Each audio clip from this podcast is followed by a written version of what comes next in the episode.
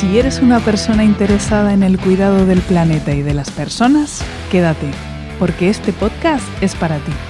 Soy Laura Monge y quiero que formemos equipo para generar proyectos sostenibles con impacto social y para consumir de forma crítica. Ya empieza Germina, marcas que sostienen la vida.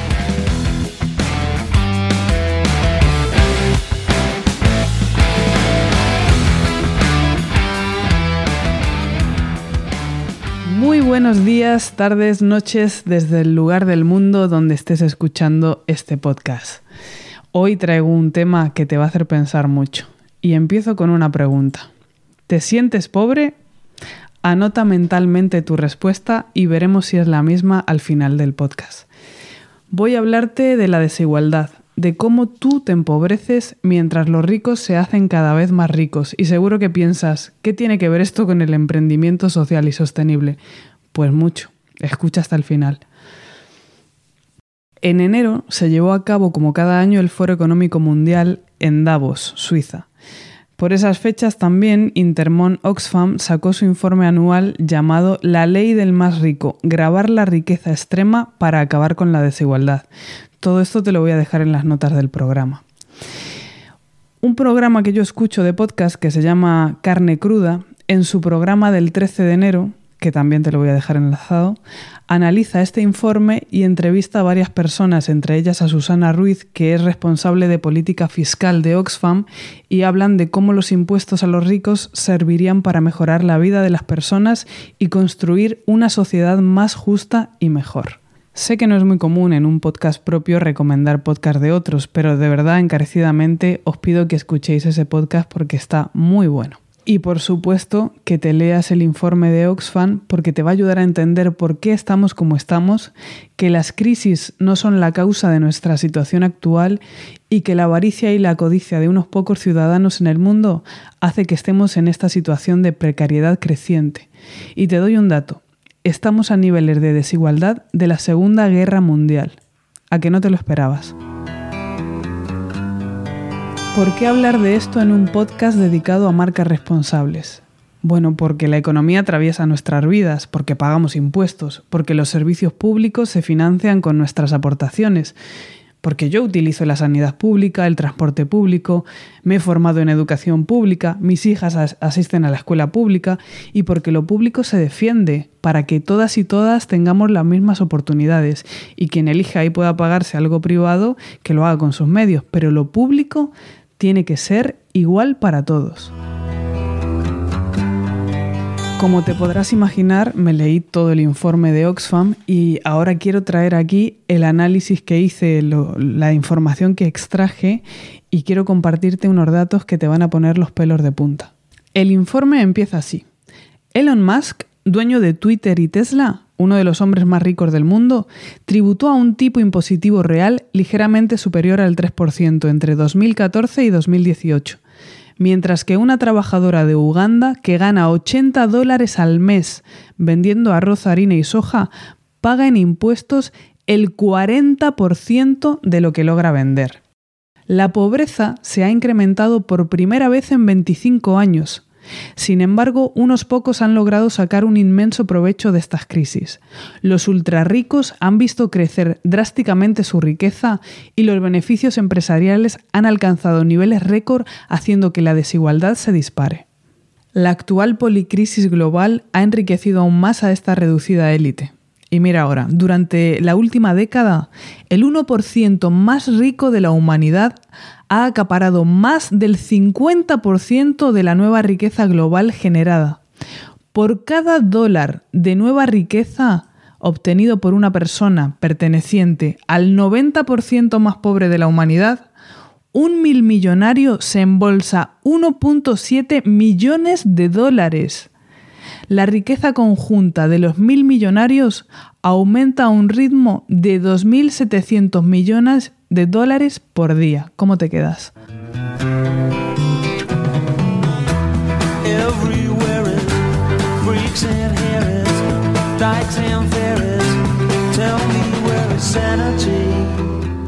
Cuando escuché esas cifras me pareció escalofriante, pero mira ahora, sigo con los datos. el 1% más rico de la población posee el 45,6% de la riqueza mundial, casi la mitad, mientras que la mitad más pobre tan solo tiene el 0,75%. 81 mil millonarios poseen más riqueza que el 50% de la población mundial. Desde el año 2020, hace tres años, el 1% más rico ha acaparado casi dos terceras partes de la nueva riqueza generada en el mundo, casi el doble que el 99% restante. Por primera vez en 25 años, la riqueza y la pobreza extremas han aumentado notablemente de forma simultánea. El espectacular aumento de la riqueza y los ingresos de las élites más ricas ha coincidido con la enorme reducción de la tributación del 1% más rico. Por cada dólar recaudado en ingresos fiscales a nivel global, únicamente 4 centavos proceden de grabar la riqueza. ¿Tú sabes cuánto pagas de IRPF? Bueno, conviene que lo veas. Por otro lado, al mismo tiempo que sucede esto, un gran número de mega empresas se está aprovechando de la crisis de coste de vida y utiliza el aumento de los costes externos para justificar la subida de precios mientras amplían en realidad sus márgenes de beneficio. Esto es lo que en verdad está alimentando la espiral de inflación. Las corporaciones farmacéuticas inflan los precios de las vacunas del COVID-19 proporcionándoles beneficios sin precedentes a costa de excluir a países pobres del acceso a las vacunas. Y como consecuencia de eso, de su avaricia, millones de personas están muriendo innecesariamente por la desigualdad de acceso a las vacunas. Yo a medida que iba leyendo el informe iba levantando temperatura, pero es que esto sigue. Hay sectores de la actividad económica, especialmente alimentación y energía, que están dominados por un número pequeño de empresas y que en la práctica funcionan como oligopolios.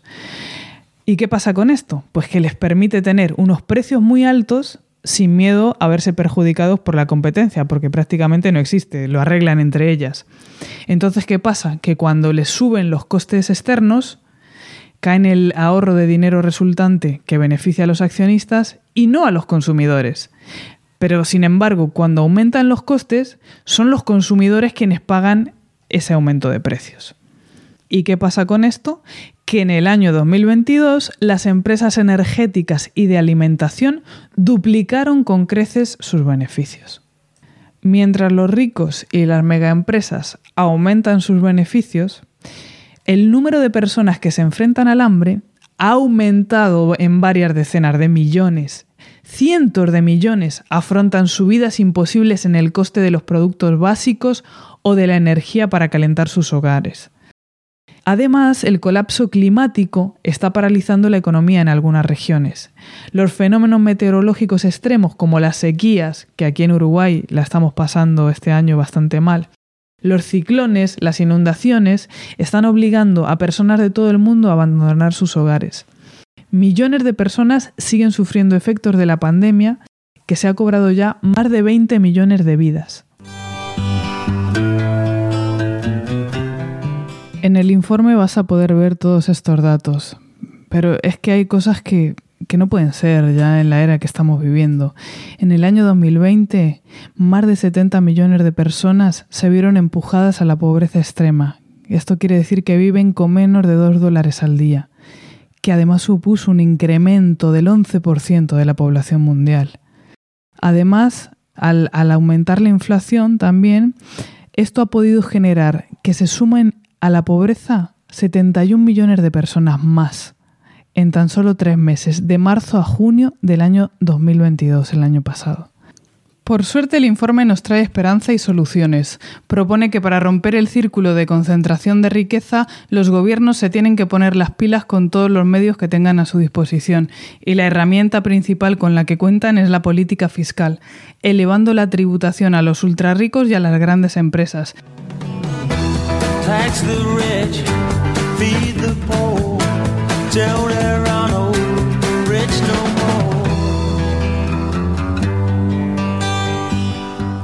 ¿Qué se consigue con esto? evitar la austeridad, contener la inflación, que es la subida de precios, poner fin a la pobreza y al hambre.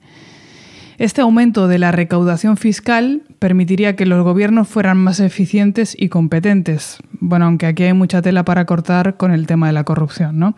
Pero si se lograra esto, serviría para invertir en salud pública, en educación pública, en innovación, investigación y desarrollo, transitar hacia economías verdes, frenar el colapso climático y financiar un plan global para terminar con el hambre en el mundo.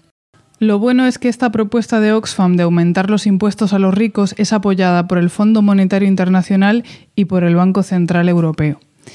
Y otro dato más, si se aplicara un impuesto a la riqueza, como propone Oxfam, de hasta el 5%, podrían recaudarse 1,7 billones de dólares anuales, lo que permitiría a 2.000 millones de personas salir de la pobreza.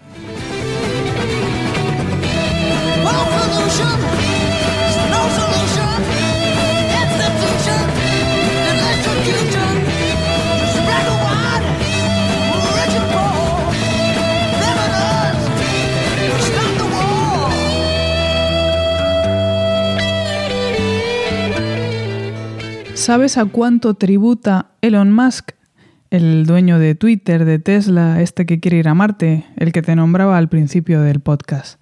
Bueno, él tributa a un tipo impositivo entre el 3,2 y el 3,9%. ¿Sabes quién es Bezos, el de Amazon? Otro de los mil millonarios más ricos del mundo. Bueno, Bezos tributa a menos del 1%. ¿Sabes a cuánto tributas tú? O la media mundial está en torno al 40 o 60% de lo que tú ganas. ¿Te parece justo?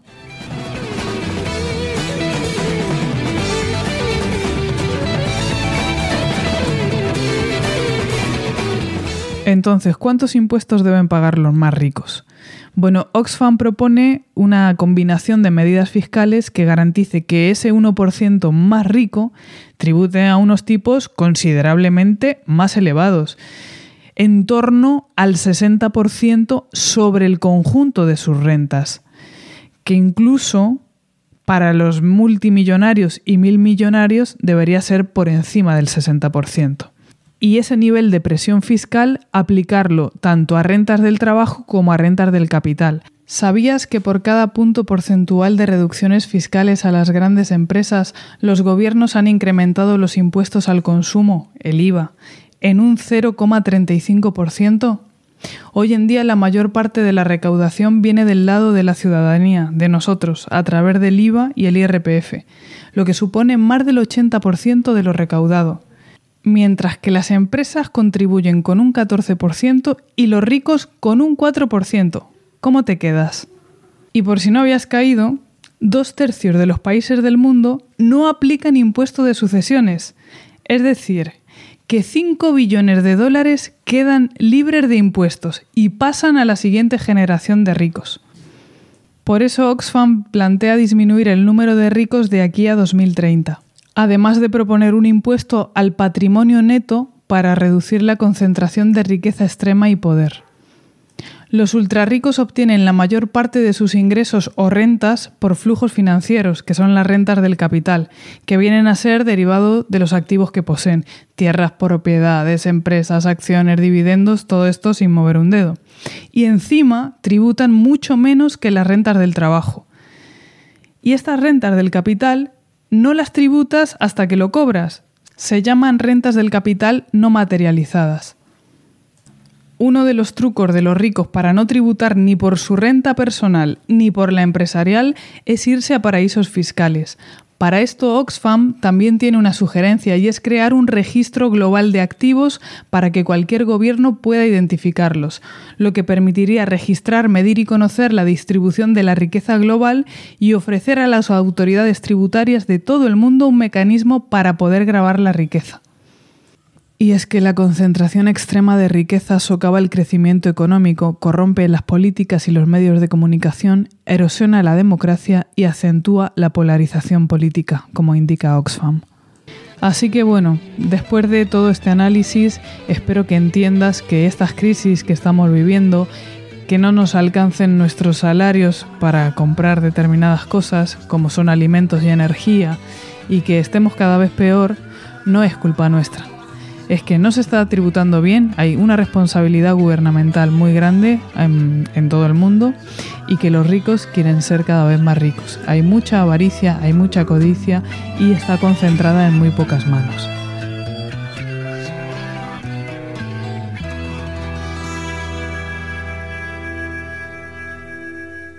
No sé si habías escuchado alguna noticia en torno al informe de Oxfam y esta petición de poner impuestos más altos a los más ricos.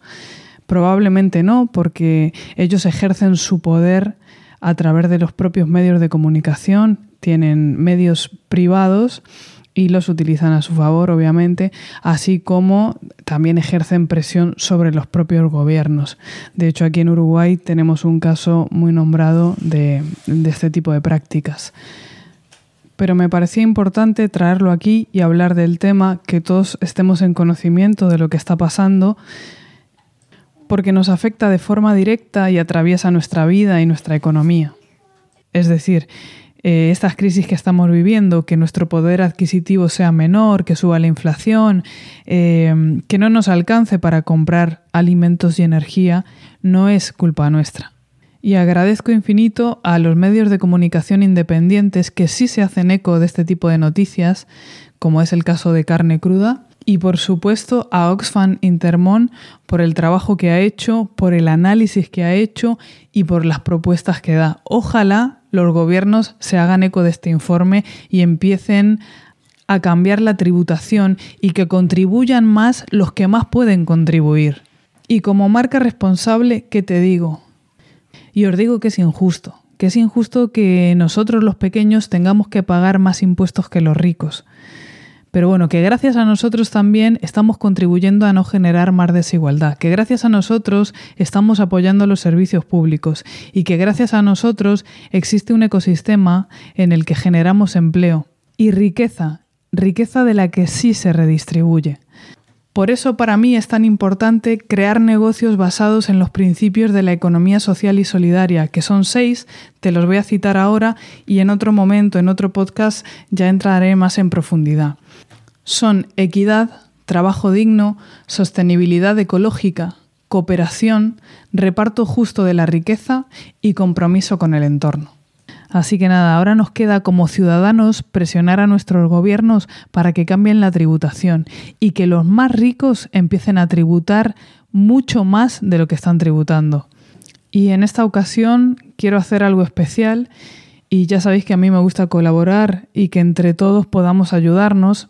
Así que voy a dejar unos enlaces de medios de comunicación independientes que me parece que son los que realmente necesitan nuestras aportaciones para que veas si puedes colaborar con alguno de ellos y que por lo menos los ricos no puedan manipular la información que sí queremos consumir y de lo que sí queremos estar informados. De España, obviamente, carne cruda, carro de combate, la marea y el salto diario. Y de Uruguay, la diaria y brecha.